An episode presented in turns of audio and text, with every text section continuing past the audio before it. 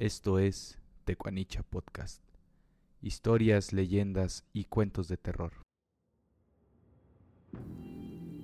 La deuda. Cuentan en la comunidad de cofradía de duendes que antenoche la vieja Lili regresó junto con el aguacero que ahí cayó. Se dice que Lili sale de las tinieblas solo cuando así se lo comanda su señor, el ángel caído. Ella sale de las sombras solo a cobrar las deudas personales de su señor. Serían como la una o dos de la mañana cuando por fin se había tranquilizado. De entre las calles empedradas sonaba todavía las gotas y arroyitos que había dejado. Las ranas ya estaban dormidas y no se escuchaba su cruac. Aquel silencio sepulcral se rompía con el sonido tronador del río que bajaba de la sierra llevando consigo ramas y troncos desde lo muy alto del huehuentón. Minerva se había despertado poco antes de que el chaparrón terminara. El sueño se le había espantado con tantos truenos. Observaba desde lejos la respiración tranquila de su esposo Quique y del otro lado de la habitación la de sus tres hijos pequeños. Minerva tenía ya 35 años, de los cuales 10 se los había entregado en cuerpo y alma a su familia. La noche negra traía consigo un viejo recuerdo del día en que entraba al altar de la iglesia en la comunidad para unirse con Quique. Como relámpagos le corrieron por la cabeza las imágenes de aquel día. Había una anciana rara. Ella traía un velo negro que le cubría la cara. La miró de reojo sentada en las bancas de los invitados. La vio desde lejos en las lecturas y la comunión, siempre con el velo entre sus ojos y los de ella. Después de la Santa Misa, ya en el salón de eventos, entre tantos invitados, a lo lejos, sola en el rincón, volvió a ver a la anciana del velo negro. Esta vez no se quedó con las ganas de saber quién era y caminó hacia ella. Cruzó por entre la pista de baile, saludaba a los viejos parientes y a los nuevos, siempre con una gran sonrisa de felicidad en su rostro. Cuando por fin llegó enfrente de la viejecita, ésta levantó la mirada y sonriendo sin dejar que la novia dijera una sola palabra, anunció. Es un día muy especial para ustedes. Yo solo vengo a presentarme.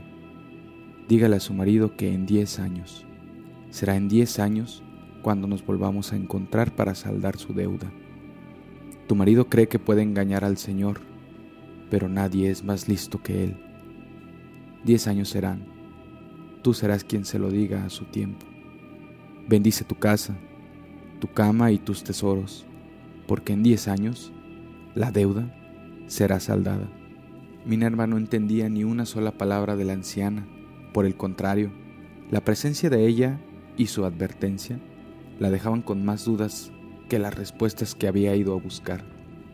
Estaba a punto de pedirle que se retirara de la fiesta de la manera más educada pero antes de pronunciarse, las luces se apagaron y un viento fuerte rechifló por todo el salón. Entre el escándalo de los niños asustados y las invitadas, no se dio cuenta cuando la presencia de la anciana se había desvanecido. Caminó a prisa hacia con su esposo cuando la normalidad regresó. Las luces se encendieron y ella tenía una sensación de incertidumbre que no la dejó en paz durante el resto de la noche. El respirar de Kike le regresó la mente a la habitación diez años después de su boda. De pronto el miedo la hizo comprender que sí, habían pasado ya los diez años. Quiso aprovechar la poca luz que quedaba y dirigió la mirada a donde sus hijos, entre la oscuridad y el reflejo de la lámpara de la calle, dibujaban sombras en las caras de los niños. Segura de que su retoño seguía en paz, movió la mirada y al fondo de su pequeña casa se alcanzaba a percibir una pequeña sombra encorvada. Se restrejó los ojos y volvió a mirar. El reflejo de una segunda centella alcanzaba a iluminar el cuarto y la sombra encorvada tomaba forma real. Ya no podía estar imaginando, ni acaso soñando. Era la misma anciana de la boda. No podía creer que estuviera dentro de su casa. Volteó hacia donde estaba su marido. Seguía tan tranquilo Parecía estar dentro de un sueño eterno. Una centella iluminó la habitación La levantó de un brinco de la cama, levantó la mirada y la anciana caminaba despacio, primero hacia la cama de su hijo Rosendo, el más grande. Quiso correr y las piernas le fallaron. Muerta de miedo, miraba cómo la anciana sacaba de la boca de Rosendo una especie de humo blanco. Minerva no entendía lo que pasaba, pero lo que le hizo la anciana con Rosendo lo repitió con Aurora y con el pequeño Abraham. Entre quejidos e intentos de gritos para despertar a su marido, Minerva se desmayó sin ton ni son. Al otro día, por la mañana, todo estaba tranquilo. Parecía que nada había sucedido en la casa, pero adentro, los niños yacían inertes y fríos en sus camas. Minerva estaba muerta. Tenía la cara llena de espanto.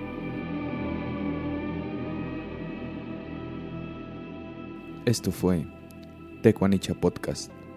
Leyendas, relatos y cuentos de horror.